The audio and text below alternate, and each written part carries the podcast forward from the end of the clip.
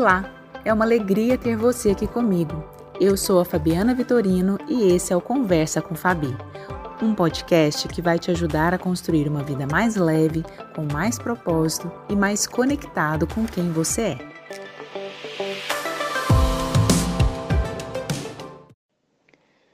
Olá, como é bom mais uma vez estar aqui compartilhando um pouquinho daquilo que eu sei enquanto psicóloga, do que eu faço no meu dia a dia como profissional, também das minhas experiências de vida como Fabiana, com todas as minhas partes, com os meus eus, que eu já compartilhei um pouco com vocês, quando eu sempre me apresento com várias coisas. E ultimamente estou gostando dessa ideia de apresentar como psicóloga e como mãe da Bianca, que tem sido aí a grande maior experiência da minha vida, que tem me transformado, me desenvolvido e de uma forma interessante, muitos processos que pareciam difíceis de resolver de outras maneiras, através da maternidade, eu estou conseguindo me curar. Ah, fica aí algo para a gente conversar no futuro sobre isso. Mas sobre qual palavrinha dupla, e que eu também acredito que é mágica, que eu quero falar com você hoje?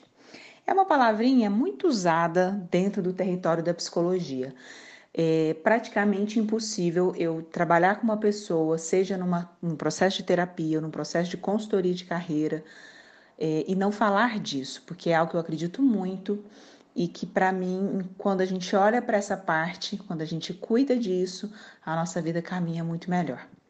A palavrinha é autoestima, a estima por si mesmo. É, talvez eu já tenha falado sobre ela aqui, não diretamente, mas às vezes em algum momento, em algum podcast. E eu começo a pensar sobre a necessidade de repetir algumas coisas, porque eu acredito que de tempos em tempos nós olhamos de novo para algumas partes em nós e é importante que a gente possa descobrir outras formas de nos cuidar. E a autoestima, ela me ajuda a pensar na estima que você tem por si mesmo, no amor que você desenvolve por si mesmo, no cuidado, na aceitação, na admiração que você consegue ter por si mesmo. Às vezes, no mundo de hoje, o convite é tanto para que você olhe para fora, para que você goste do outro, goste das coisas, faça pelo outro, mas precisamos lembrar, e isso é até bíblico, né? Não querendo falar de religião, mas trazendo um conceito que é meio universal de que para que eu possa amar o outro, primeiro eu preciso amar a mim mesmo. Eu preciso cuidar de mim, até para que eu tenha algo para doar. É, e como que a gente faz para nos amar? Né? Como é, será que eu posso estimar a mim mesmo? É um exercício para a vida inteira. E eu tenho pensado muito na necessidade de você começar isso bem cedo. Claro que cada pai, cada mãe, cada vivência, né, com um filho, com um bebê, de alguma maneira é única e é de acordo com aquilo que os pais acreditam, dão conta e é possível naquele momento. É, eu sei que os meus pais me deram o melhor e me amaram o tempo todo da melhor forma possível. E eu sinto isso e sou muito grata por tudo que eu sou, por tudo que eu consegui fazer na minha vida, que eu sei que tem muito a ver com o amor que eles me deram. E é o mesmo amor que de alguma forma agora eu estou transformando e passando para minha filha, né, para Bianca.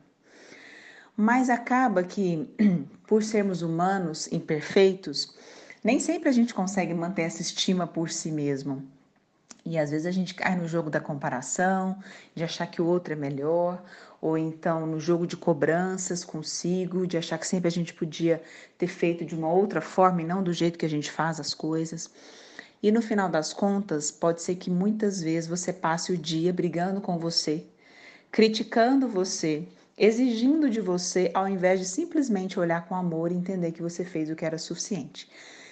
Aí o ponto é: até onde eu estou sendo conivente e não estou me esforçando mais do que eu poderia e topando as coisas do jeito que vem e não fazendo o melhor que eu posso? E até que ponto eu estou realmente me destruindo em função de uma cobrança exagerada e não me amando o suficiente? Essa medida, essa dose, é, cada um é que vai descobrir o tanto que faz sentido. Mas eu quero deixar então esse convite para você.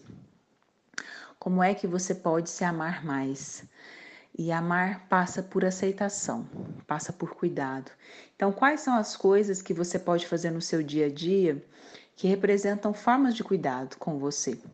Será que é estar com as pessoas que você gosta, fazer algo que você goste sozinho, por exemplo, ler um livro, assistir um filme, receber uma massagem, um carinho de alguém, um abraço, é, sair para comer uma coisa que eu gosto, é ter um tempo livre na minha semana e não ter que fazer nada com aquele tempo, simplesmente ficar comigo.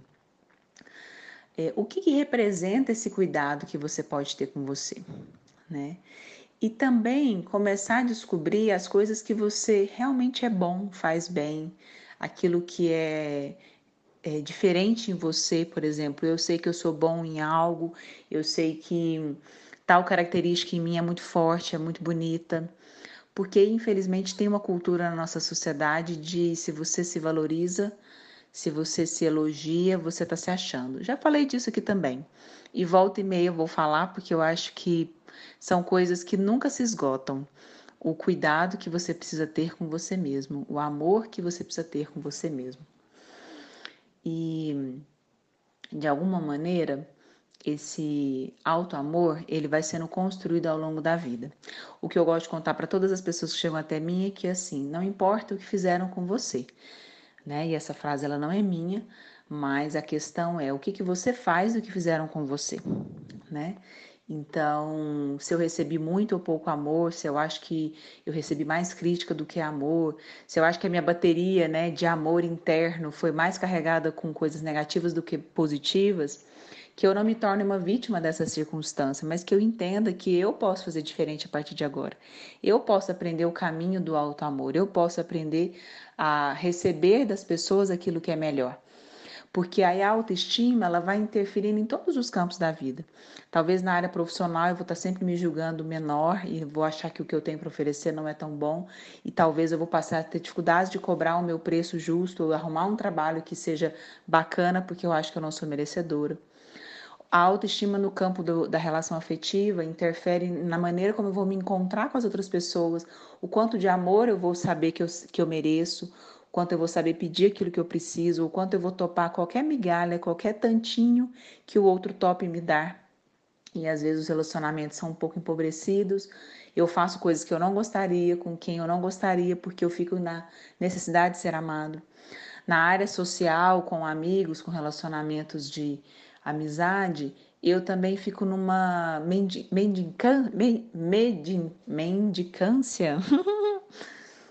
fico mendigando amor não conseguindo exatamente é, receber aquilo que eu preciso dos meus amigos. Então, a grande questão é você precisa ver o tamanho que você é, nem maior nem menor que ninguém, do tamanho que é, do tamanho bonito que é, para saber pedir aquilo que você merece. Né? Então fica aí essa dica que cada um de nós aqui possamos entregar palavras de amor, palavras de autocuidado, palavras de merecimento, ao invés de ficar dando críticas, julgamentos e pontapés. Certo? Combinado?